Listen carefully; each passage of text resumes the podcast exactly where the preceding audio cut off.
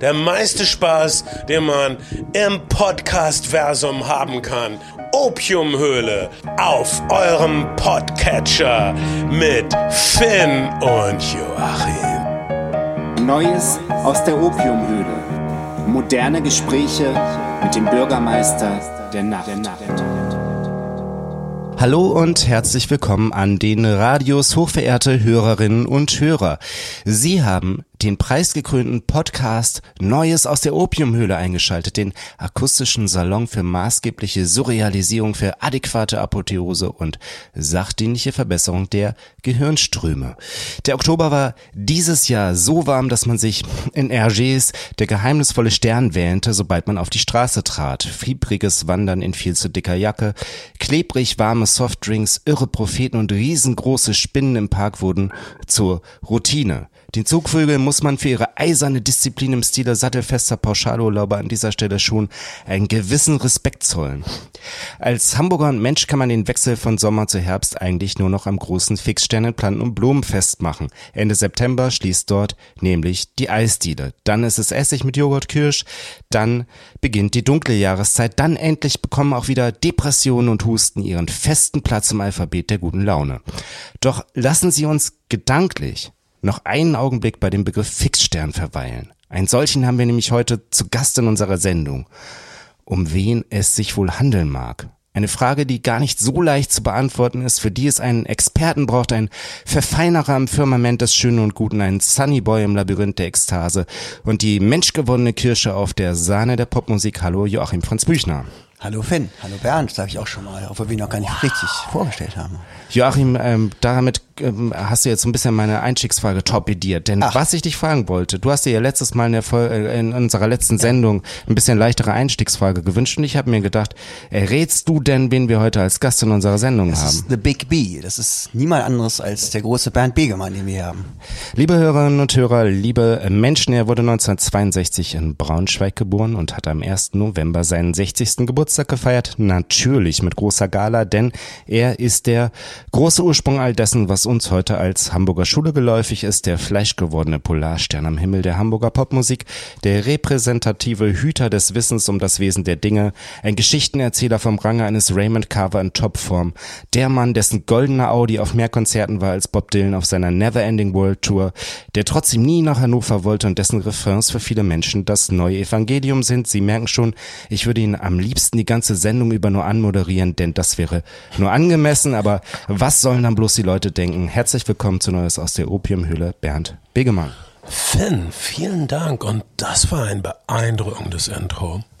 Ja, es ist Bernd vielleicht ein bisschen ähm, in der ähm, äh, in dem sakralen Element der der Tenor der Anmoderation, sage ich mal, etwas übertrieben. Andererseits tragen deine Bands ja Titel wie die Antwort und die Befreiung. Deswegen erlaube ich mir als Einstiegsfrage vielleicht auch dieses protestantische Innehalten. Du bist vor kurzem 60 geworden. War das ein Moment, wo du dir Zeit genommen hast, zurückzuschauen auf deine Karriere als Songwriter, als Entertainer, als Einflussnehmer, als DJ, Moderator oder Bademantel-Apologet? Oh, mein erster Gedanke war, ah fuck, jetzt muss ich wieder so ein Jubiläumskonzert organisieren. Wo kriege ich denn, wen kann ich denn jetzt noch an überhaupt einladen? Wer, wer möchte überhaupt noch ein Duett mit mir machen? Ich wurde ja wieder nicht gefragt. Sorry, ich, ja, Franz. ja. Ich, du wärst aber ein normaler Musiker, der eine normale Sache gemacht hätte. Ganz normal, vollkommen normal, vollkommen normaler Musiker. Und ich wollte was anderes diesmal. Aber ich werde ja bestimmt bald 70, zumindest wird es mir so vorkommen, aufgrund des sogenannten Zeitschleudereffektes. Wusstet ihr, dass das eine echte neurologische Sache ist, der Zeitschleudereffekt? Ihr, ihr könnt euch erinnern, als ihr Kinder, Jugendliche wart auf den Familienfeiern, die Omas und Opas schon wieder ein Jahr vergangen und ihr so äh, habt mit den Augen gerollt. Für euch kam das ja echt lang vor. Und naja, der Zeitschleudereffekt sagt, dass äh, die subjektiv empfundene Lebensmitte, vorausgesetzt man wird, äh, sagen wir mal 75 Jahre, ist die subjektiv empfundene Lebensmitte erreicht mit Vollendung des 17. Lebensjahres ungefähr. Das heißt, mit 17 hat man, also auch wenn man tierisch alt wird, die Hälfte seines Lebens hinter sich.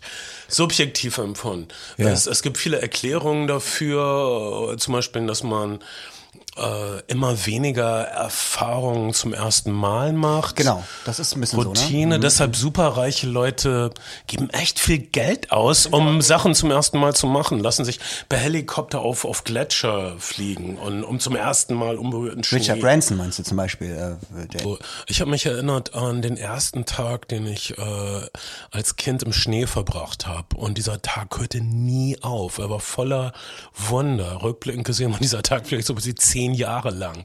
Also aber gute, zehn gute Jahre. Es war so, alles war anders durch Schnee. Diese veränderte Welt. Das ist das erste, das erste Punkrock-Konzert, auf dem du warst. War auch so äh, das erst erste gute Konzert, auf dem du warst. Und deshalb äh, dachtest du, oh, hier ist was. Bei Live-Musik erlebe ich das regelmäßig, dass die normalen Zeitabläufe anders sind. Das ist wie ein, stell dir mal abstrakt, halt dir mal vor Augen, ab, abstrakt so eine Rockmusik-Venue oder irgendwas, wo Popmusik passiert. Das ist wie eine übertrieben große Versuchsanordnung, die aus dem Physikunterricht in der Schule kennst. Das sind große Boxen links und rechts mit starken Magneten, um die Luft in Schwingungen zu versetzen. Die, äh, das Licht wird verändert. Äh, äh, das ist, es geht darum, einen anderen Zustand herzustellen. Und in diesem Zustand, das erleben wir immer, wenn wir Musik hören oder machen oder genießen mit anderen, äh, die Zeit läuft auch anders ab. nicht zuletzt wir auf unseren 24-Stunden-Konzerten, die wir gemacht haben. Ja, so Da war alles für mich völlig, völlig normal. Also, ähm, um den letztendlich Richard Branson kann man komplett psychisch erklären. Alles, was er tut, ist, um dem Zeitschleudereffekt zu entgehen. Und so kann man auch mich erklären und wieso ich so gerne Konzerte spiele, weil bei Konzerten vergeht die Zeit am besten, finde ich. Das Dann ist nachvollziehbar. lass, dann lass uns doch ähm, zurück auf das Thema der Langeweile kommen. Ich habe nämlich noch eine, eine langweilige Anstoßfrage, die du wahrscheinlich das ein oder andere Mal schon gehört hast. Du kommst nämlich wie Frank Spilker, wie der zugezogene Jochen Diestelmeier oder Bernadette Hengst aus dem magischen Sehnsuchtsort der ganzen Indie-Republik, nämlich aus Bad Salzuflen und hast als erster rübergemacht nach Hamburg, was ich aber noch nie so richtig gehört habe. Wie muss man sich das eigentlich vorstellen? Was gab es denn hier? War alles Wüste und Wildnis? Ihr jungen Leute könnt euch nicht vorstellen, wie wenig es gab. Wir hatten nichts. Es gab das sogenannte Bermuda-Dreieck. Äh, Das war das alte Kör, das war in der Max-Brauer-Allee, da ist jetzt ein Parkplatz. Äh, Das Subito, da ist jetzt, glaube ich, ein Fischimbiss. Und das Luxor, ich glaube, das heißt immer noch so, und die spezialisieren sich auf Burger mit Spargel oder sowas, was Großstadtkids so brauchen. Aber wie bist du denn da reingekommen? Und du gehst da einfach hin und stellst dich an den Tresen und dann bleibst du da und äh, laberst alle voll. Und außerdem hatte ich äh, Kassetten, die habe ich allen gegeben. Auch wenn sie die nicht gehört haben, wussten sie, wenn ich gratis Musikkassetten mit mir selbst drauf verteile, Das ist ein Gütesiegel. dann das ist irgendwie die Eintrittskarte. Wer waren denn die Leute, die du angesteuert hast? Ähm, zuerst mal Alfred Hilsberg. Äh, den, den habe ich öfter getroffen, mit dem habe ich öfter diskutiert. Er hat öfter erwogen, mich auf äh, einen seiner Sampler zu nehmen, aber dann hat er lieber jemanden wie Knusperkeks draufgenommen. Also, was soll ich sagen? Und äh, letztendlich liegt es auch daran, dass mein Ansatz, äh, ich habe nur Fachhochschulreife, nicht so künstlerisch ist wie, sagen wir mal, Frank Spilkers, was, was ich sehr ähm, wundervoll finde. Dass zum Beispiel Frank Spilker hat sehr viel, äh, er übernimmt Ideen aus der bildenden Kunst und äh, appliziert sie auf seine Musik, auf seine Art, äh, musikalisch der Welt gegenüberzutreten. Und was ich aber fand, ist, ich habe diese unendlich klaffende Lücke als Wunder empfunden, dass es keinen Song gibt, den ich covern möchte, großartig. Einige Leute fanden Tonsteine Scherben gut. Ich fand das sehr bemühten Agitprop, finde ich teilweise immer noch. Rio Reiser Solo auch? Dann gefällt mir, gefiel mir nicht diese ganze Art äh, zu singen, das geile Kaputtsein, auf dem alles basiert. Also Udo Lindbergs Geschäftsmodell war, okay, Udo Lindberg sieht, oh, Rio Reiser macht diese Musik, aber das hören nur Studenten. Ich mache das auch, aber so, dass es auch Lehrlinge kaufen. Das ist Udo Lindbergs Geschäftsmodell und hat jedes Recht der Welt, das so zu tun. Aber äh, wenn du mal darauf achtest, auf die Art, wie Sänger phrasieren, ich weiß nicht, ob das Leute so interessiert. Mich hat das physisch abgestoßen. Dieses, oh, ich bin geiler, kaputter Typ. Das ist Rock in Deutschland. Das ist, äh, Rio Reiser hat das erfunden und alles Recht, das zu tun. Und alle möglichen Leute haben das auf ihre Weise aufgefasst. Westernhagen, Grönemeyer, Klaus Lage. Ich bin äh, geil drauf, weil ich rocke. Das Kiefstengel. Äh, ja, würde ich jetzt trotzdem ein bisschen verteidigen, Kiefstengel. Natürlich, das wäre jetzt auch ähm, auch Ah, du wolltest dem was entgegensetzen. rausgebracht. Äh, äh, das, was die Hamburger Schule oder, oder die Bad Salzufler Entwürfe, von mir aus gesehen waren das komplette Gegenentwürfe. Ich wollte was Helles, was Angemesseneres. Äh, und das war oft der, der Startpunkt von dann so knabenhelle evangelische Chorknabenstimmen. Überhaupt nicht gut. Ich habe bis, glaube ich, Mitte, Ende der 90er gebraucht, um äh, ein Singen äh, zu finden, was ähm, ah, was ich als organisch empfinden kann, was nicht, ähm, was keine Spur von Bemühung mehr enthält, keine, was, was keine Übersetzung mehr ist, äh, eine Art von Singen zu finden, das, das äh, im Plauderton äh, passiert. Also ich sage dir jetzt die Neuigkeit, ich habe mir das gerade, das ist gerade ein wichtiger Gedanke für mich und ich rede da jetzt mit dir drüber. Äh, so eine Art zu singen, Das war quasi auch was, was das ja grundlegend zum Beispiel vom Schlager dann unterscheidet. Zum Beispiel, ne? ja, und obwohl Schlager ähm, würde ich auch äh, macht es es es verzweifelt mich, dass Leute das so undifferenziert sehen. Also zum Beispiel ABBA, die Popgiganten, sagen, dass sie ihre Musik vor allen Dingen als Schlager empfinden. Also sie sagen, sie nennen das Schlager. In Schweden nennt man das auch Schlager. Und dann hast du zum Beispiel jemanden wie Giorgio Moroder Der ja mit Michael Holm zusammengearbeitet hat auch. und mit Peter Maffay, früher Peter Maffay und viele Leute machen sich das nicht bewusst oder wie brillant das ist oder Leute hören, Leute kennen so eine Aufnahme nicht bewusst wie äh, Wo bist du von Peter Maffay? Nicht So bist du, sein späterer Schmachtet, sondern eine Art Elektropop-Nummer 1972. Wo bist du? Mit lupenreinen Synthesizer, Arpeggios, einer makellosen Moroder-Komposition. Das ist Powerpop. Musik in Deutschland, also Arrangements, da sind Ideen, äh, aber da ist ein super Misstrauen und du hast kein glaubwürdiges äh, Pop-Liebeslied seit den 50ern in den Charts. Meine Meinung. Beweis mir das Gegenteil. Ja, Tränen liegen nicht, finde ich, ist ein super Song von Michael Holm. Ist ein super Song. Ist auch ein glaubwürdiges Liebeslied, da muss ich ein paar Mal. Nee. Doch, finde ich schon. Ja, von mir aus. Also für, für, für, für, für mich als jemand, der das schreiben wollte, war es aber besser als Arbeitshypothese, dass es das noch nicht gibt. Okay, fair enough. Und dass ich komm, dass ich jetzt was äh, komplett anderes beginnen muss. Komplett anderes Beginn. Wo denn eigentlich? Wo war denn dein erstes Konzert in Hamburg? Weißt du das noch? Ja, ich war Mitglied einer Band namens Saal 2 dann, die so eine neudeutsche Welle im Hilsberg-Umkreis war, die einige äh, Singles oder Sampler gemacht haben.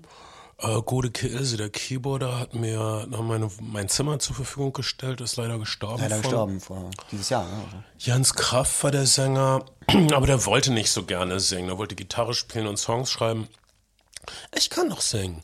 Und ähm, dann äh, äh, war ich also für drei Konzerte Sänger bei Saal 2 und mit denen war auch mein erster Auftritt in Hamburg äh, und zwar im alten Kör, Max-Brauer-Allee. Äh, Es waren so 40 Leute da und auch ein Arbeitskollege von der Firma für Radflanschen, wo ich gearbeitet habe und der fand das gut und äh, das war mir das Wichtigste. Es gab kaum Venues, es gab niemanden, der in einer Band spielt, es gab auch niemanden, der Songs schrieb. Diese ganze Kreativitätsexplosion, das ist Unterschied von Tag und Nacht. Meine Tochter hat in einer Band gespielt in der Grundschule.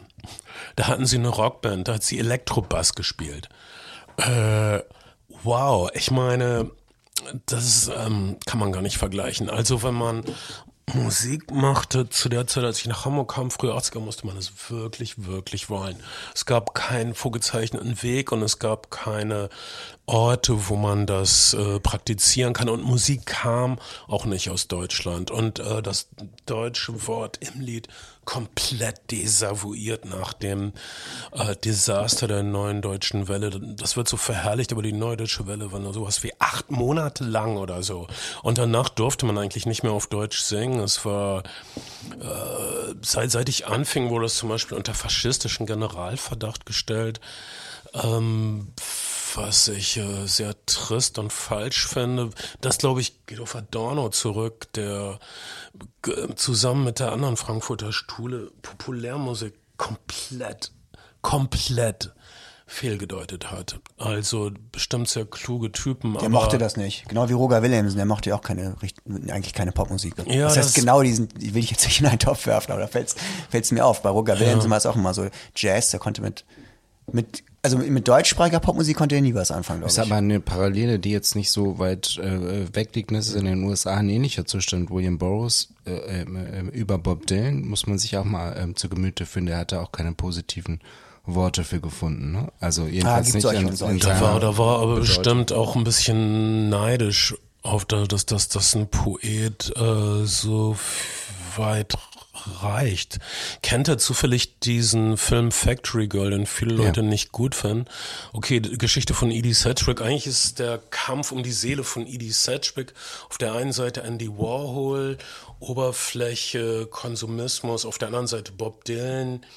Äh, jedenfalls gibt's diese wundervolle äh, Szene, wo jemand zu Edie sagt, komm mit mir mit, jemand äh, Wichtiges will dich sprechen. Und sie sagt, äh, scherzhaft, äh, der Präsident. Und der Typ sagt ganz ernsthaft, äh, nein, jemand weit darüber. Und er meinte Bob Dylan. Und das war so eine Zeit, in der man das sagen konnte und das ernst meinen konnte und niemand fand das absurd. Bob Dylan stand über dem US-Präsidenten. Ähm, und darauf war William Burroughs bestimmt neidisch, denn der Typ wollte bestimmt auch US-Präsident werden, wie viele Schriftsteller, wie Gore Vidal und Norman Mailer hatte da auch Ambitionen. Norman ne? fucking Mailer und die, das ist eigentlich ihr Traumjob, aber das geht überhaupt nicht, weil sie seltsam sind und Norman Mailer und William Burroughs haben, also Norman Mailer hat fast seine Frau getötet und William Burroughs hat sie getötet und ich glaube, das war Absicht, so ist habe ich es gesagt. Wilhelm Tell mäßige. Ja, wer es glaubt. Ja. Ähm, Fritz Lange. Wer es glaubt, der muss man dieses äh, Bild von William Burroughs angucken, der einen äh, Halloween-Kürbis geschnitzt hat. Das habe ich mir gerade wieder vor Augen geführt. Das ist eins der bizarrsten Bilder. Das ist ähm, ähm, wirklich äh, brachiales äh, Messer am Kürbis. Das, äh, das zeige ich dir nachher mal. Die Leute sehen es ja nicht an den Radios. Ja. Die können jetzt googeln jetzt. Du kannst es natürlich googeln. Zu der Zeit kon, wolltest du William Burroughs nicht demontieren. Also zu heute, William Burroughs heute wäre nicht möglich. Er ist so äh, er war schon immer alt. Er ist ein Typ, der nach Tanger fährt, um mit elfjährigen Jungs zu schlafen. Das kannst du heute nicht mehr bringen einfach. Also wir leben in äh, anderen Zeiten. Größtenteils zum Besseren, würde ich sagen. Aber lass mich doch nochmal bei Andy Warhol anschließen. Andy Warhol fragte Lou Reed einmal, how many songs did you write? Worauf der log 10 und Warhol meinte, you won't be young forever, you should have written 15. Mit einem Blick auf dein umfangreiches Övre ist Produktivität offensichtlich kein solches Problem wie für den jungen Lou Reed. Wie viele Songs hast du denn, Bernd, jetzt letzten Monat geschrieben?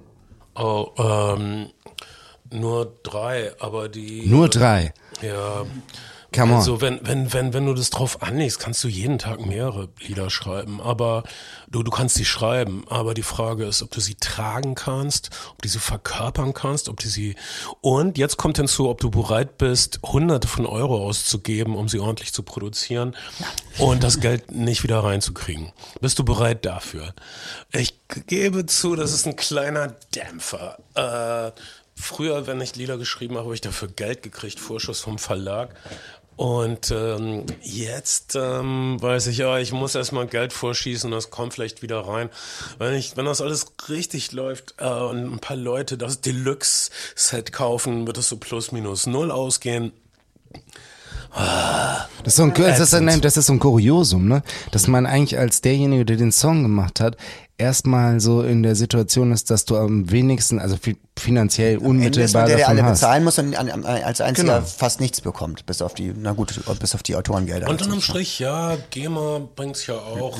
Ähm, ähm, aber ich, ich, das, ich dafür eine, eine Zeit, aber ich bin ich da in mich gegangen, wie ich das sehen möchte, auch weil die Ära des Albums irgendwie als kulturelle Kraft ist irgendwie vorbei. Sehe ich anders.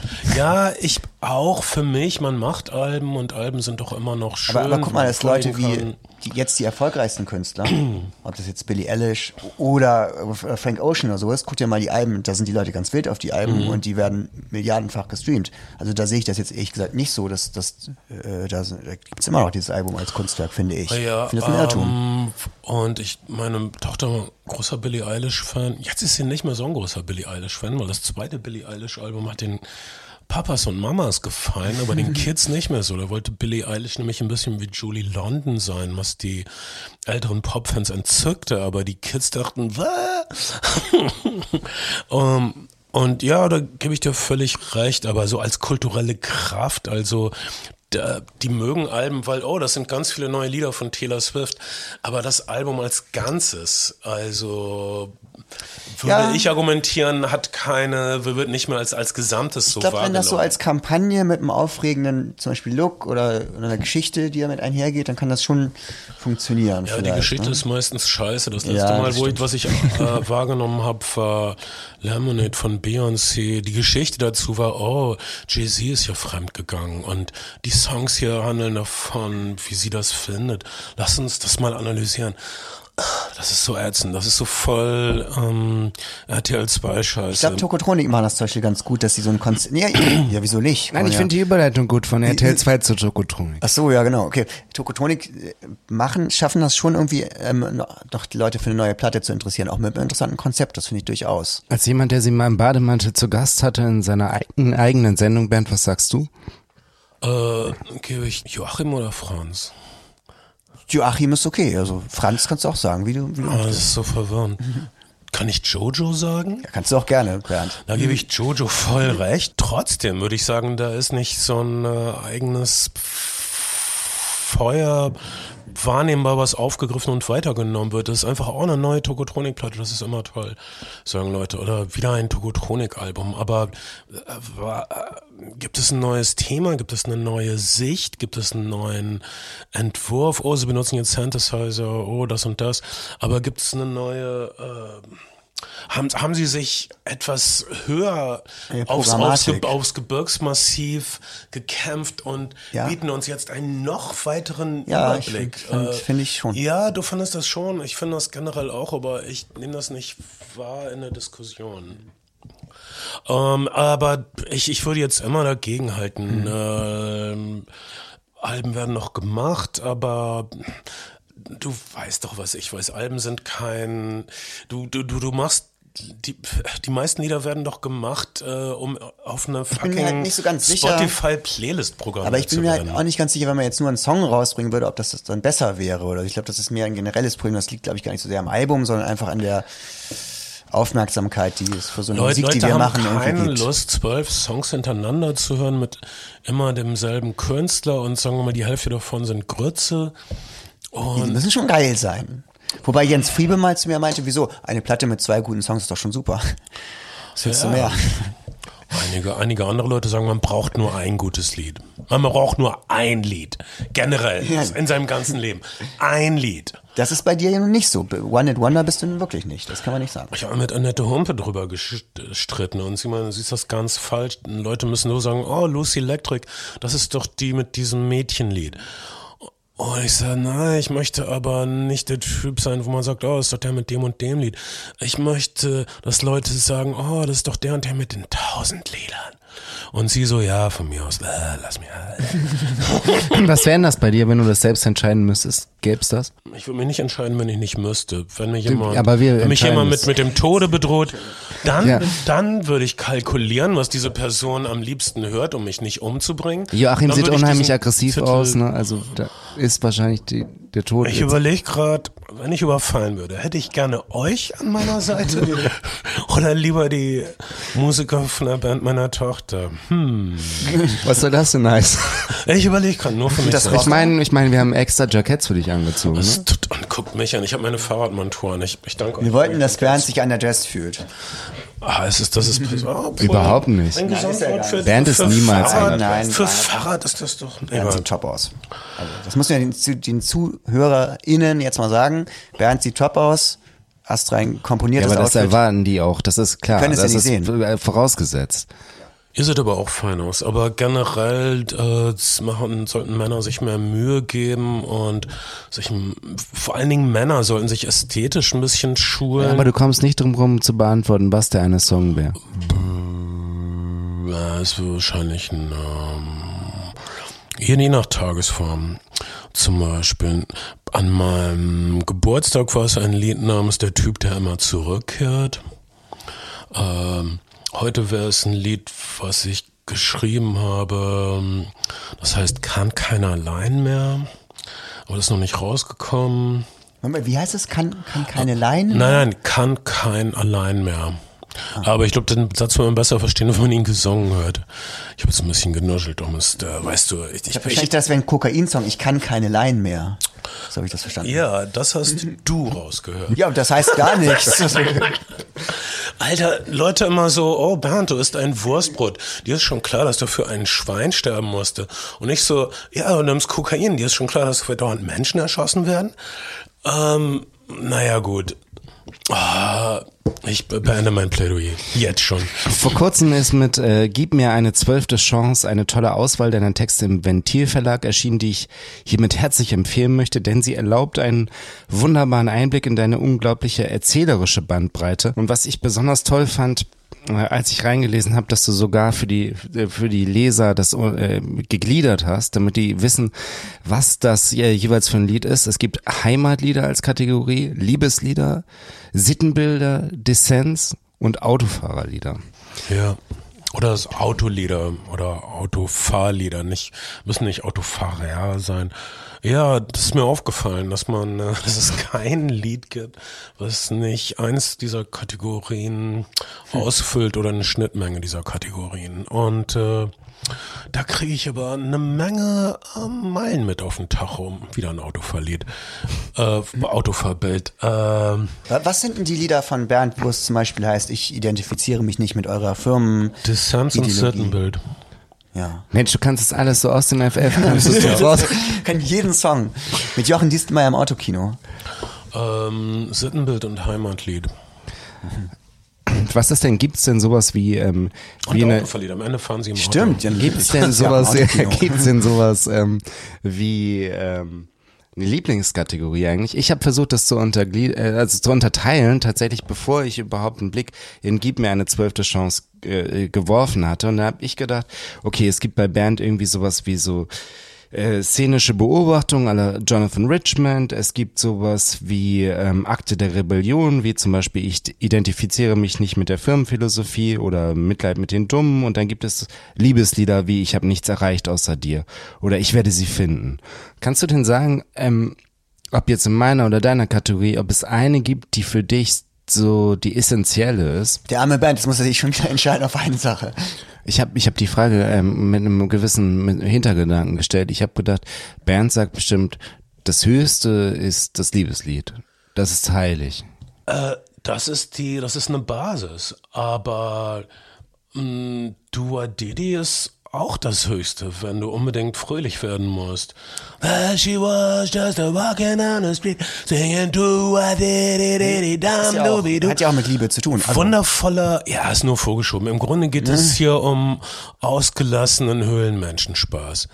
Und das ist genauso heilig. Pass auf, meine Überleitung vom Liebeslied ist jetzt, Bernd, du betreibst Betrug, du bist einfach nicht radikal genug. Ja, das ähm, ist eine Zeile aus ähm, Ich habe äh, vorgestern Jochen live gesehen, hat eine Menge Liebeslieder gesungen. Ich wollte jetzt gerade, äh, genau, das ist doch auch was, was passiert ist, ne? Mit tausend Tränen tief oder spätestens mit Lass uns Liebe sein, ist Jochen doch irgendwie auch angekommen in, in äh, andere Dimensionen, in anderen Dimensionen, ne? Scheint das Liebeslied für sich auch entdeckt zu haben. Ja, das, also auf Dauer macht das ja keinen Sinn, immer nur Teveleit zu vertonen.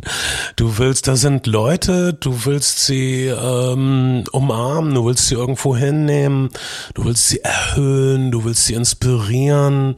Warum sollte man sich selbst so begrenzen? Also viele Leute, die Blumenfeld lieben und die Jochen Solo nicht so lieben, sagen, ah, das war so radikal, die vermissen einfach ihr früheres ungestümes, athletisches Selbst, ähm, an, anstatt die, diese ausgestreckte Hand von Jochen einfach anzunehmen. Äh, jetzt sind wir hier, wir, wir brauchen einander. Ich, ich brauche jemanden. Aus dem letzten Album geht es nur um also einige Tracks haben auch was Lauerndes und so, muss man sagen. Ähm, aber es, es geht wirklich nur darum, dass er uns gesteht, dass er eingesehen hat, dass er jemanden braucht. Ähm, dass er, er will vielleicht wieder mit dir ins Kino. Ah, will nicht. Ich will mir nicht auftreten. Wir, wir hatten Backstage echt Spaß und wir haben uns gut unterhalten. Und ich habe mich auch mit meinem äh, ehemals besten Freund Michael Görke fantastisch unterhalten. Jetzt. Ja. Also das Hansa Song Festival waren vor ein paar Tagen in Stade, ne? In Stade, wundervolles Festival, weil man schlendert durch diese liebliche alte Hansestadt mit ihren pittoresken Bauten aus dem 17. Jahrhundert und dann ist da überall Musik, eine Stadt voller Musik. Man, man, man, man torkelt durch die Straßen von Singer-Songwriter zu Singer-Songwriter. Das, das war toll. Zimmermänner waren auch da, ne? Ja, habe ich, hab ich auch gesehen. Jochen, du, ihr geht nicht mehr zusammen ins Kino, aber was mich nochmal interessiert... Wir waren im Kino vor ein paar Jahren und haben, haben Ad Astra mit Brad Pitt gesehen von James ja, Gray. habe ich auch gesehen. Und wie fandet ihr den? Äh, es ist ein bisschen ein trauriger Film, wie alle ja. James Gray-Filme. Heute habe ich in der Pressevorführung noch den neuesten James Gray-Film gesehen, nämlich Armageddon Time, Coming of Age, der Künstler als kleiner jüdischer Junge in New Yorker Vorstadt in den 80ern. Äh, Ronald Reagan wird Präsident, generelles übles Gefühl in der Luft. Ähm, äh, James Gray ist der einzige Regisseur, dem ich das durchgehen lasse, so traurig zu sein und so zu nerven. Er hat doch ganz viele nervige Passagen, wo du denkst, oh, das dauert jetzt zu lange und wieso macht er jetzt eine langsame Fahrt auf dieses traurige Gesicht und dazu kommt traurige Musik, das nervt doch. Aber James Gray lasse ich das durchgehen, aus irgendeinem Grund. Ich bin ähm, so milder Fan, also kein totaler, aber ich finde das immer gut, was er macht, oder sehenswert. Also John Rambo habt ihr nicht zusammen im Kino gesehen? Wir haben tatsächlich Rambo 3, das ist eine wahre Geschichte. Wir haben wirklich Rambo 3 gesehen zu der Zeit, äh, falsches Spiel mit Roger Rabbit. Aber der letzte Film war Ad Astra, als der rauskam vor vier, fünf Jahren oder so, vor der, ja, so ungefähr, ne? vor der Pandemie, drei, vier Jahre, keine Ahnung. Und gibt's ja noch sowas wie ähm, Austausch, jetzt mal abgesehen von Kinobesuchen untereinander von euch, die ihr aus äh, Bad Salzuflen mehr oder weniger nach Hamburg gekommen seid, gibt es da sowas wie Diskurs eigentlich noch zwischen Frank Spilker, dir, Jochen Diestelmeier, Bernadette Hengst? Gibt's sowas? Sollte es ein bisschen mehr geben, aber wir beobachten uns aus den Augenwinkeln und nehmen aber wahr, dass wir ähm, in einer Welt sind, wo wir dankbar sein können, dass wir existieren dürfen oder so. Also in dieser völlig neuen Instagram-Pop-Streaming-Welt äh, da noch eine Existenz zu haben, als jetzt 60-Jähriger ist, äh, absurd. Ich mache das auch nur, weil ich überzeugt davon bin, dass ich niemandem den Platz wegnehme. Also Frank und ich streiten nicht über Kunst. Wir haben alle respektiert, dass jeder macht das so, wie er macht. Und es gibt nicht nur einen Weg. Das ist eine Sache, die man lernt, wenn man älter wird. Als ich 20 war, dachte ich, dass die Gruppe so und so nicht existieren darf, weil sie das alles falsch das macht. Das macht sie auch aufregend, weil dadurch ist das ja auch dann prägnant. Ja, man ist also ein Vollidiot, aber das muss man sein, weil man sich sonst nicht durch durchringen kann zu irgendwas. Man, man kann sich als 20-Jähriger dann auch nichts wirklich produziert hat, äh, kann man nicht äh, buddhistisch gelassen sein oder so. Oder man ärgert damit alle total, dass man so eine ganz seltsame Nische dann findet. Wo man ja, das glaube ich eben nicht. Man wird, man wird nichts gebacken ja, kriegen. Na, man klar. wird nichts produzieren, weil du denkst, man kann es so machen, man kann es auch so machen. Alles sei, wie es ist das kann man nicht bringen als 20-Jähriger. Als 20-Jähriger kannst du nur denken, oh, diese Idioten haben noch keine Ahnung. Ich werde ihnen zeigen, wie es geht. Das ist eine idiotische Einstellung. Das ist die einzig produktive geil. Einstellung ja, für, einen, äh, für einen jungen Menschen, egal auf welchem Gebiet. Und aber jetzt, ähm, ich würde das überhaupt nicht so machen wie Frank. Ich mache es auch nicht so wie Frank. Wobei, geile neue Platte, muss man hier mal sagen. Hallo, Hallo Euphoria. Euphoria. Ich würde es trotzdem anders machen. Fair enough. Aber wenn ich alles so machen würde wie er, wäre ich ja er. Ne? Das ist ja keinen Sinn, dass wir verschiedene Personen wären. Ich habe mich gefragt, ich habe vor kurzem Fritz Langs Der müde Tod gesehen. Kennst du den? Ja, brillant. Ich habe das aber ewig, äh, ich habe das in Metropolis gesehen. Ich Im Grunde genommen toller Film. Sehr, ähm, sehr, sehr, sehr äh, präsent und dieser Moment, worauf ich hinaus möchte, ist eigentlich der, der Tod ist arbeitsmüde, ne? Der, der möchte nicht mehr. Der will seinen Job eigentlich loswerden. Und ähm, der überträgt den dann jemand anderem. Und was ich mich gefragt habe, ob es jemals eigentlich sowas wie äh, wie äh, den, für den Tod in diesem Film für dich gab, dass du gesagt hast, das ist irgendwie alles nur Wiederholung. Ich bin seit, äh, sagen wir mal, Jahrhunderten in derselben Sache gefangen. Ja, come on. Also bei der, bei deiner langen Karriere. Nein, aber ich meine, ähm, gibt es sowas, dass du das Gefühl hast, du hast alle Diskussionen, ähm, wie jetzt dieses Gespräch mit uns, schon tausendmal geführt. Du hast alle Songs eigentlich schon, ähm, jede Stoßrichtung schon erzählt. Gibt es sowas Nein, bei Band überhaupt nicht. Ich, ich weiß, ich kenne auch Bands, die haben sich aufgelöst, weil sie, ah, wir spielen jetzt zum vierten Mal im selben Club, lass uns auflösen, das bringt's ja alles nicht. Und ich spiele vielleicht, äh, im Knust habe ich jetzt, glaube ich, zum 80. Mal gespielt. Du hast jetzt eine Zeit lang recht häufig gespielt. Und äh, ich bin begeistert, dass noch irgendjemand kommt und ähm, weil du eine ähm, geile Rampensau bist einfach. Das ist was Leute sagen, aber nein, weil weil ich da meine mein Glück fände in so einem Abend. Ich denke nicht, oh, ich kenne diesen Club. Ich denke, eine weiße Leinwand, die ich nach meinem Gutdünken ja.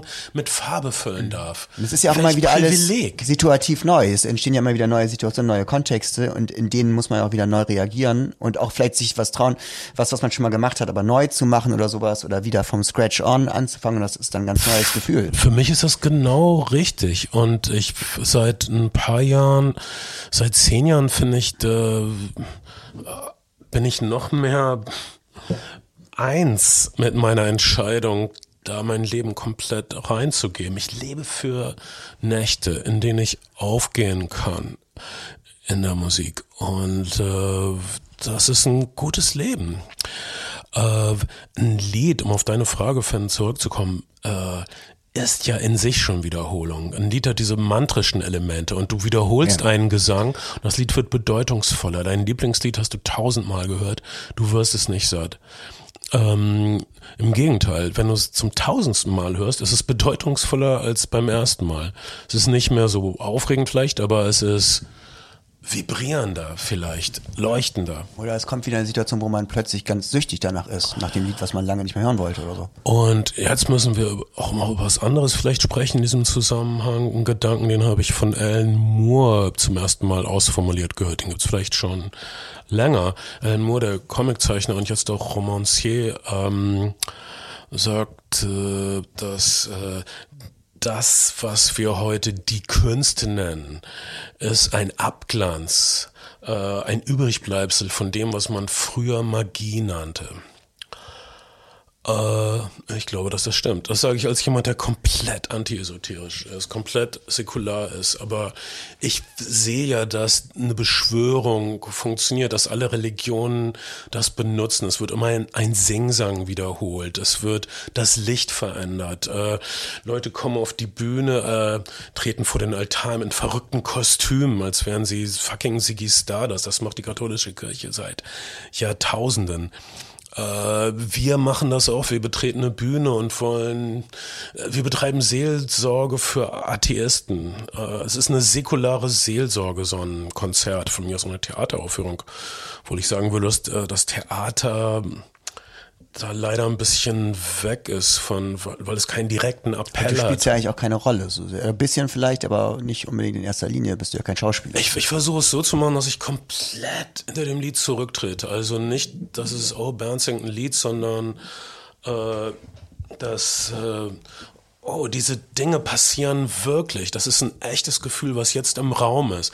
Ich versuche etwas zu beschwören und da sind wir wieder bei Magie. Die Druiden haben auch behauptet, sie würden den Geist von irgendjemandem beschwören oder irgendeinen Dämon beschwören. Ich weiß gar nicht, ob ich das erzählen darf. Ich habe neulich äh, Tees getroffen im Schauspielhaus, als er da war.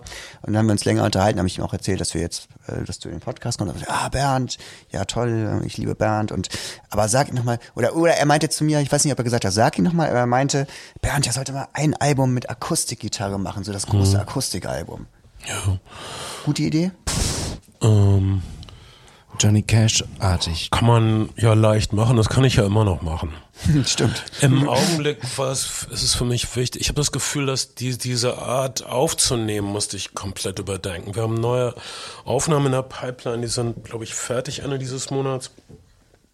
Für mich eine völlig neue Art zu produzieren. Bisher die letzten beiden Alben, die ich gemacht habe, das Bandalbum, äh, eine Kurzliste mit Forderungen, äh, ist sehr naturalistisch, ist für 90% live, also zu 90% auch die live gesungenen Takes zusammen mit, mit der Band und dann ein paar Overdubs. Und, und dann, das, das war aber dann, der Endpunkt kam danach. Äh, die Stadt und das Mädchen, Anlehnung an die deutsche romantische Tradition, nur Stimme und Klavier, komplett live, keine Overdubs, keine Tricksereien wie es fucking Hermann Prey auch machen würde. Ähm, das war's aber. Das ist jetzt der Endpunkt. Ich, ich, ähm, wenn ich das nochmal machen würde, wäre ich das kann ich mit meinem Stolz nicht vereinen. Das wäre, oh, du machst also ein naturalistisches Album oder ein, ein retro-klingendes Album. Oder du machst das typische Album, was so 60-jährige Musiker machen. Mittelschnelle Songs mit einer Besensnare. Ich kann kotzen. Also ich lasse mir viel nachsagen, aber das mache ich nicht. Wenn ich höre, wie Leute mittelschnelle Songs mit Besensnare, ich möchte echt die Stadt wechseln. Okay, das halten wir fest. Kurze Fragerunde zur Vermessung des Kosmos Band Begemann. Hardcore-Fans schreiben jetzt bitte mit Chuck Berry oder Little Richard. Little Richard. Bob Dylan oder Bertolt Brecht? Bob Dylan. Orgie oder Orangenmarmelade? Orgie. Auto oder Fahrrad? 50-50. Mm, Orgie oder Quittenmarmelade? Orgie. Der, ich habe gehört, du warst Fahrradbotschafter. Äh, Fahrradkurier? Nee, Fahrradbotschafter. Oh ja, stimmt. Einmal. Ja, ich fahre gerne Fahrrad. Ich bin mit dem Fahrrad hier hingekommen. Es ist ein Traum. Äh, bin begeisterter Fahrradfahrer. Ich muss sagen, die asozialsten Menschen auf Hamburger Straßen sind Fahrradfahrer. Sartre oder Camus? Camus, keine Konkurrenz. Sartre mit seinem Heidegger-Scheiß, ich bitte dich. Bademantel oder Maßanzug? Maßanzug. Spider-Man oder Aquaman? Spider-Man. Geräusch oder Stille? Stelle. Denn das ist ein japanisches, nein, ein asiatisches Sprichwort. Der Asiate sagt folgendes. Die Stille wird immer über das Chaos triumphieren. Nicht so bei uns in der Opiumhöhle. Denn Joachim, jetzt ist es deine Primetime. Ja, das Geräusch des Monats. Geräusch. Das Geräusch des Monats. Liebe, sehr verehrte Damen und Herren, es ist wieder soweit. Ähm, letztes Mal hatten wir das ja schon ausgelobt. Die, die Freistühle hatten ein Geräusch äh, gemacht und es gab, gibt eine Siegerin, die obsiegt hat bei dieser Kategorie. Jetzt brauchen wir ein neues Geräusch. Und jetzt muss ich natürlich mal wieder ran, weil wir hatten jetzt mehrere Gastgeräusche und die Leute sagen schon, was ist mit Joachim los? Sind ihm die Geräusche ausgegangen? Oh, Antwort. Das ist eine, der schlimmste Verdacht überhaupt. Antwort ja, aber ich muss mich dann wieder neu erfinden. Ich probiere das jetzt mal. Also, come on. Das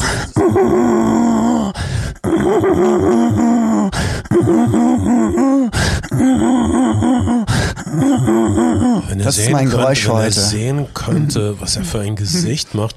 Kennt jemand den Schauspieler DJ Qualls? Das sah aus wie DJ Qualls. Danke. Nein, du bist kein, attrakt, kein, attraktiver Schauspieler. Du bist ein attraktiver Typ, aber wenn du dieses Geräusch machst, ist alles an dir verzerrt. Das sagt meine Mutter auch mal. Ich mache manchmal so Grimassen, um meine Mutter zu ärgern. Die sagt immer, nein, Joachim, hör sofort auf damit. Sie hat dann Angst, dass ich für immer so bleibe. Ich so, ja, du kriegst Falten. Wenn ich so auf den Spaziergang mit ihr dann sagt, ich, ich kenne dich nicht mehr. Sofort auf. Jetzt lass uns das Ganze nochmal. Ich verstehe deine Mutter. Vielleicht gibst du mir mal ihre Nummer. Vielleicht lass uns das Ganze nochmal, lass uns das Ganze nochmal in ruhige Gewässer, in ruhige Gewässer überführen, Joachim. Was das du jetzt hier präsentiert, ist ja. der absolute Wahnsinn. Deswegen noch einmal bitte, noch einmal.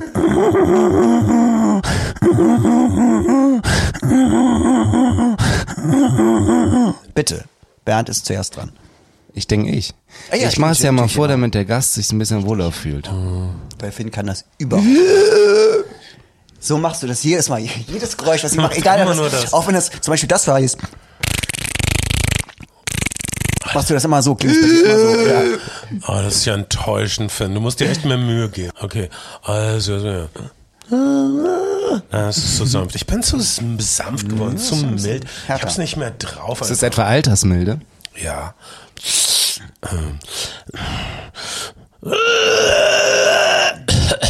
das ist ganz gut.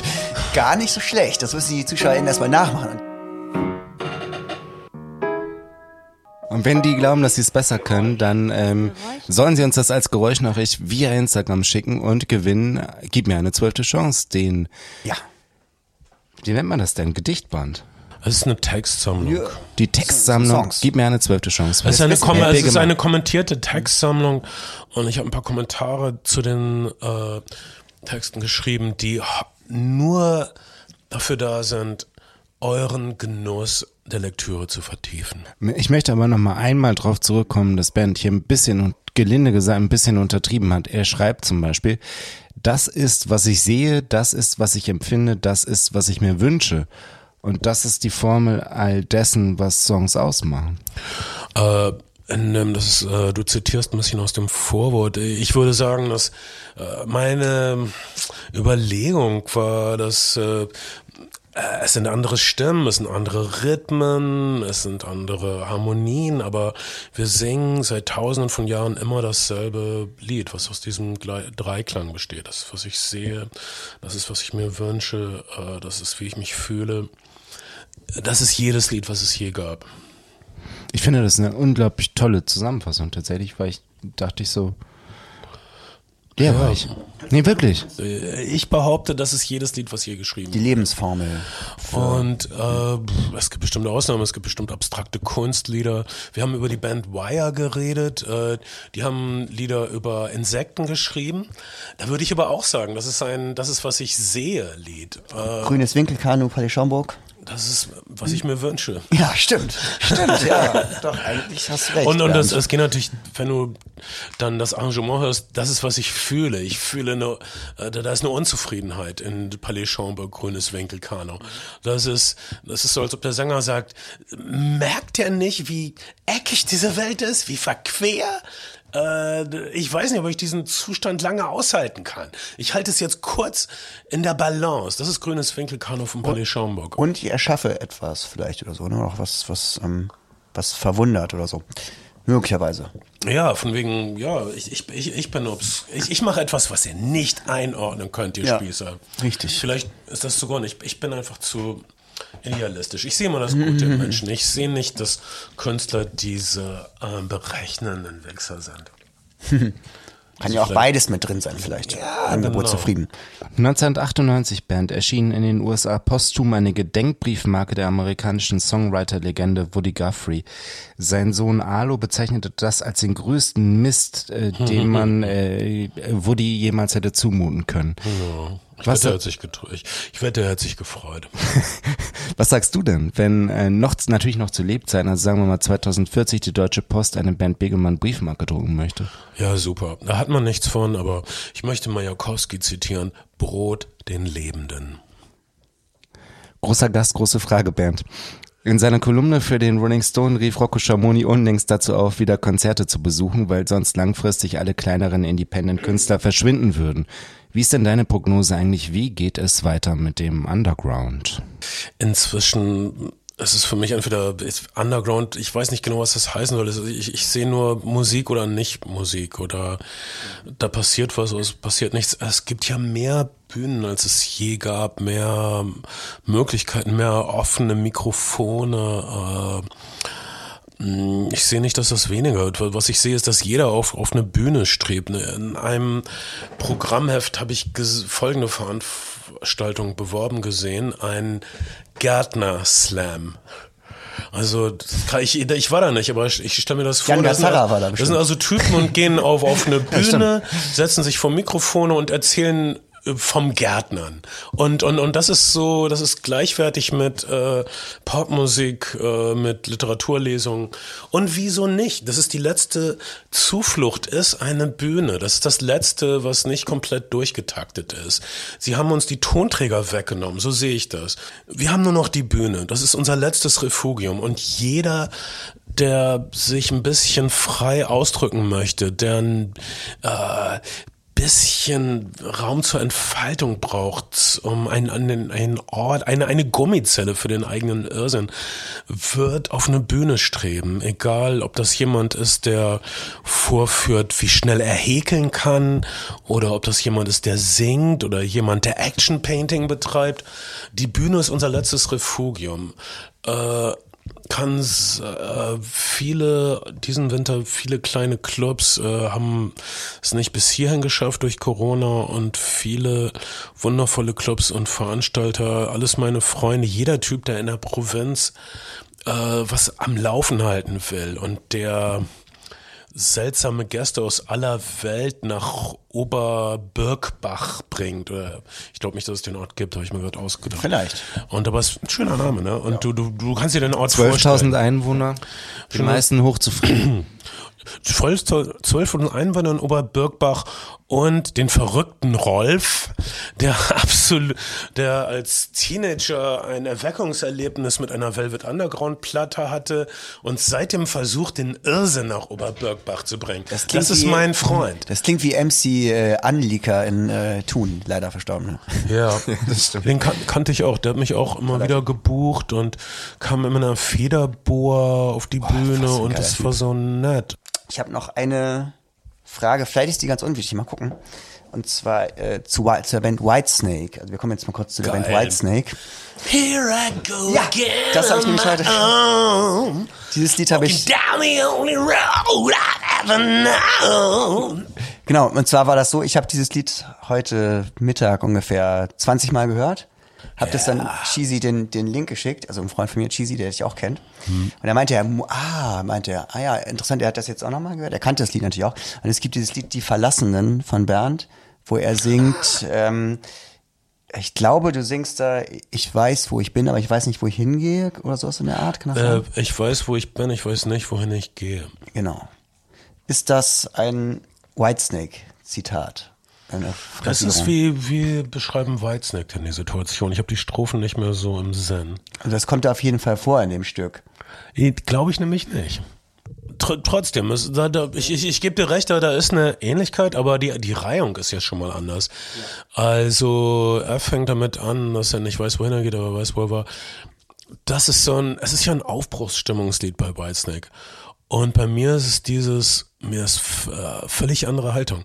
Meine Haltung ist, äh, mir ist völlig klar, wo ich jetzt bin. Von mir aus gesehen kann man einfach nicht so tun, als wüsste man, was als nächstes kommt. Es, es gibt jetzt kein nächstes. Das ist der Augenblick der Zerstörung. Mir ist das klar. Also diesen, diesen Augenblick wollte ich festhalten. Mhm. Und ein Gegengewicht, das habe ich in mehreren Liedern versucht. Äh, 95 Prozent aller Singer-Songwriter-Lieder finde ich unerträglich, weil sie sich des Hospitalismus äh, befleißigen. Hospitalismus ist, dass man um Mitleid buhlt, indem man seine schwerenden Wunden vorzeigt. Und 95 Prozent aller Singer-Songwriter-Lieder, die von Beziehungen handeln, sind vorwurfsvoll, äh, sind selbstmitleidig und noch viele andere scheußlich ist immer so, du hast das und das gemacht und deshalb fühle ich mich jetzt so und so. Das, ist, toll, das ist übrigens toll ne? bei dem Whitesnake League, fand ich, mhm. dass es eben nicht irgendwie den Finger auf jemand anders zeigt, sagen, ja. du hast was Furchtbares gemacht oder mir geht schlecht, sondern das legt wirklich den Fokus drauf, hier bin ich jetzt wieder für mich und das, was ich eigentlich immer dann doch wieder gemacht habe, da bin ich jetzt wieder. Das ist Classic Rock, aber, aber hier ja. geht es auch um die Schönheit der freien Highways und Aufbruch, obwohl man schon so viele Aufbrüche hatte, gibt, ja. kann man immer noch einen Aufbruch mhm. nachschieben. Äh, das ist wirklich, das sind die Tugenden von Classic Rock. Und vergleich das mal mit äh, introspektiven Singer-Songwriter-Pop von heute. Oh, ich könnte das tun, ich könnte das mhm. tun, aber das wird wahrscheinlich beides nicht. Und ich werde sowieso mhm. immer ein bisschen traurig sein. Leck mich am Arsch, ey. wenn, wenn, wenn, wenn Musik euch nicht fröhlich machen kann, dann lasst es doch. Dann lernt zu klempnern. Das kann man nur, wenn man depressiv ist, auch nicht machen. Eine ganz andere. Sind die ja gar nicht. Die sind nicht, die sind, die tun so, als wenn sie depressiv, weil du hast in der deutschen Öffentlichkeit diese verrückte Gleichung depressiv gleich tief. Das stimmt aber nicht. 98 Prozent von ihnen sollten in einer Bank arbeiten und uns nicht belästigen, indem sie so tun, als wären sie künstlerisch drauf. Sind Sehr gut. Agreed. Und Bernd sagt ja, er ist doch noch jung und grenzt sich noch ab. und wir wollen das in doppelter Lautstärke abgespielt bekommen in der Sendung, bitte. Nichts gegen Leute, die in einer Bank arbeiten. Ihr seid super wichtig. Aber Klempner sind, Klempner sind noch wichtiger. Wenn du ein Zimmermann-Meister bist, verdienst du im Monat 12.000 Euro. Das ist einfach der Rockstar-Job. Ja. Du hast, du hast ein volles Auftragsbuch, auch wenn du das nicht so gut kannst. Leute sind so suchen so verzweifelt Handwerker. Ich kann das jedem, der das hier hört und noch etwas beeinflussbar ist, nur empfehlen. Das gut. sind die meisten, die es hören. Ne? Das tun wir damit. Wir, wir haben ein unglaublich naives Publikum. Das ist auch unsere ähm, sagen wir mal, unser Fundament, auf dem die Säulen des werdet Tempels. Werdet Handwerker und werdet reich, wenn es euch ums Geld geht. Wenn ihr es ertragen könnt, vor 25 Leuten in Regensburg einen Klagegesang anzustimmen, macht, was ich mache. Ben, ben mal eine ganz andere Frage, was ich mich gefragt habe. Doktorarbeit. Ähm, These oder beziehungsweise, sagen wir mal, äh, Sujet ist Bernd Begemann und Star Trek. Ja. Wie sieht's denn eigentlich aus? Ja, fantastisch. Ich habe ja. und zwar kommt das auch immer wieder vor. Also erstmal, wie, was ja jedem klar ist, wie, wie nötig eine positive Version der der Zukunft ist. Äh, Dystopien sind so Wohlfall geworden. Ähm, Netflix Hälfte scheint dystopisch zu sein von dem Zeug, was gezeigt wird. Äh, Star Trek zeigt uns eine Zukunft, die funktioniert und eine Zukunft ohne Geldwirtschaft. Zum Beispiel ja. bei, bei Deep Space Nine, die für reingeht, ist das Geld, aber generell die Ursprungsserien, es gibt keine Geldwirtschaft in Star Trek, es gibt keine Priester auf der Enterprise, also eine säkulare Gesellschaft, die wissenschaftlich ausgerichtet ist. Was für eine wichtige Vision. Und Bernd, Gewissensfrage. Kirk, Picard, Cisco oder Janeway? Cisco. Definitiv bin ich bei dir. Picard ist mir zu Moralinsauer. Ja, er ist äh, oft nicht greifbar. Er ist erst, äh, da hatte Gene Roddenberry so freie Hand. Der Picard ist tatsächlich, besonders in den früheren Staffeln, später hat er ein bisschen mehr Seele bekommen, aber er ist ja. ja wirklich so, so ein wandelndes Thesenpapier. Aber ich, ich liebe es auch, wie er uns gegenüber Q rechtfertigt äh, oder wie er die Menschheit der Zukunft erklärt gegenüber Außerirdischen. Er sagt, wir haben das abgelegt. Geldwirtschaft, ja. Habgier, Krieg. Wir haben das abgelehnt. Wie haben die das eigentlich, äh, ich jetzt als... Das, das wissen wir nicht genau. Soll ich mal abmoderieren? Nee, Moment, doch, wir, doch, doch, doch. Es gibt, es gibt zwei oder drei Sachen noch. Und zwar, erste Sache ist, Bernd, äh, wie geht's denn, wie geht's denn eigentlich bei dir weiter? 29.12. Konzert im äh, legendären Knust bei dir. Und ja, und im Westwerk später dieses Monats äh, diskutiere ich mit einer Autorin, die ich sehr schätze, Ute Kohn, im Westwerk. Und sie hat dich auch für, äh, gerade für die Berliner Zeitung äh, ja, und das, Interview, ne? Das ist deshalb, weil wir uns irgendwie wertschätzen. Ich weiß, dass sie meine Musik mag und ich mochte ihre Bücher immer. Und äh, ich bin nicht mit allem hundertprozentig einverstanden, was sie schreibt und sagt. Und weil das wird ein, dann ein gutes Gespräch sein. Ben, ich habe jahrelang bei den Konzerten immer, ähm, äh, wenn du gefragt hast, ob sich noch jemand einen Song wünscht, gerufen, Rambo 3 mit John Dies in meinem Autokino. Habe ich das nicht wenigstens einmal gebracht? Ja, pass auf. Und du hast immer gesagt, nee, das kann ich in Hamburg nicht bringen. Und ähm, dann war ich irgendwann mal während des Zivildienstes, ja pass auf, du, aber dann war ich irgendwann des, während des Zivildienstes in Magdeburg das war so 2004 im Mikrokosmos. Und ähm, da habe ich wieder gerufen, ich wünsche mir Rambo 3 mit Jörn Dies zu meinem Autokino, das ist gespielt. Das war ein ganz äh, toller Moment. Ich habe gedacht, das ist äh, wirklich wahnsinnig nett, weil ich immer das Gefühl habe, du willst es auf keinen Fall machen und ich rufe das seit Jahren, das war wie so eine Obsession auch. Das stimmt, in Magdeburg ja, aber zu, zu der Zeit war Jochen noch viel in Hamburg oder er war sogar noch in Hamburg. Ja, war noch in Hamburg. Und dann ne? fand ich es irgendwie unfreundlich, dass, aber hätte ich gar nicht mir so besorgt sein müssen, weil er, er hat mir gesagt, dass er das immer toll fand und äh, er fand das das äh, unseren Konflikt zu der Zeit äh, gut dramatisiert. Äh, also ich hätte mir, ich hätte gar nicht so auf eierne Schalen gehen müssen. Äh, was weißt du? Aber in Magdeburg, guck, dann, dann hatte ich eben nicht solche Vorbehalte. Ja, es war irgendwie toll. Bist du denn eigentlich so eine Art äh, eigene Bibliothek? Bist du so, wenn man sagt, Bernd, spiel mal, sie redet Revolution, kann kannst du das sofort machen? Alle, ja? Äh, ich kann alle meine, weiß ich nicht, verschiedenen 550 oder so Lieder kann ich alle natürlich spielen und ich kann dann aber auch noch so hunderte von klassischen Pop-Songs spielen. Was du zum Beispiel ja bei Carla in der 439 Bar gerade machst. Ne? Ja. Bernd Begemann Lounge jeden Mittwoch. Ist es noch jeden Mittwoch? Nicht jeden grad? Mittwoch. Äh, letzten Mittwoch im Monat, aber letzten Mittwoch habe ich weggelassen. Immer sehr kurzfristig angesetzt meine neue Crooner-Barsänger-Persönlichkeit. Ich fand's, toll übrigens. Ich finde auch gerade immer den, den Banter zwischendurch toll, den, den Bernd macht. Der ist unterschätzt. Total. Den was? Den Banter, das sagt man so, das ist, wenn, das ist so kleine Anekdoten oder so oder, oder kleine Witzchen, die jemand zwischen den Songs macht. Ja, oder auch Schlimmeres. Äh, hm, letztes Mal hat irgendwas nicht geklappt oder meine, mein, mein, mein iPod war irgendwie abgestürzt. Äh, was passiert, obwohl eine fantastische Technologie äh, äh dem Laptop überlegen. Aber dann war, ging irgendwas nicht, ein Kabel war kaputt und dann habe ich irgendwie geflucht, äh, schlimme Dinge gesagt. Und, eine, und haben mir unabhängig voneinander drei Frauen geschrieben, dass sie das nicht gut fanden, dass ich ähm, so schmutzig geredet habe. Ach Gott, ja. Und ich habe zurückgeschrieben, ich habe das gekopiert und pastet. Das wäre eben, das gehört eben auch dazu. Das ist fassen raw. wir, fassen wir zusammen, Bernd Begemann müsste doch einmal der Mund mit Seife ausgewaschen werden. Das, das, das klingt nach. Ist überfällig. Einer, lass uns das ausprobieren, Baby. Also mal gucken, wer, wen das, ob uns das beide erregt, würde ich sagen. You Und fucking twat. Mein Notfallwort ist aber Traktor. Gut, das halten wir so fest. Äh, hochverehrte Damen und Herren, liebe äh, Freundinnen und Freunde der, äh, des Opiumkonsums, wir verabschieden uns hier und heute sehr, sehr herzlich von euch. Äh, wir waren in einer Opiumhöhle mit Bernd Begemann. Ich hoffe, es hat uns genauso viel Spaß gemacht wie euch. Und äh, wir sagen hiermit Adieu, ciao, cheers und vielen Dank, Bernd. Uh. Es ist toll in der Opiumhöhle. Hört weiter die Opiumhöhle und meinen Podcast Flimmerfreunde. Wir sehen uns irgendwo da draußen auf dem Feld der Unehre, sagt Bernd Begemann. Danke, lieber Bernd. Tschüss. Ciao. Der Podcast Neues aus der Opiumhöhle wird euch präsentiert von Mutter, der Bar für Alkohol, Musik und Menschen. Stresemannstraße 11, 22769, Hamburg.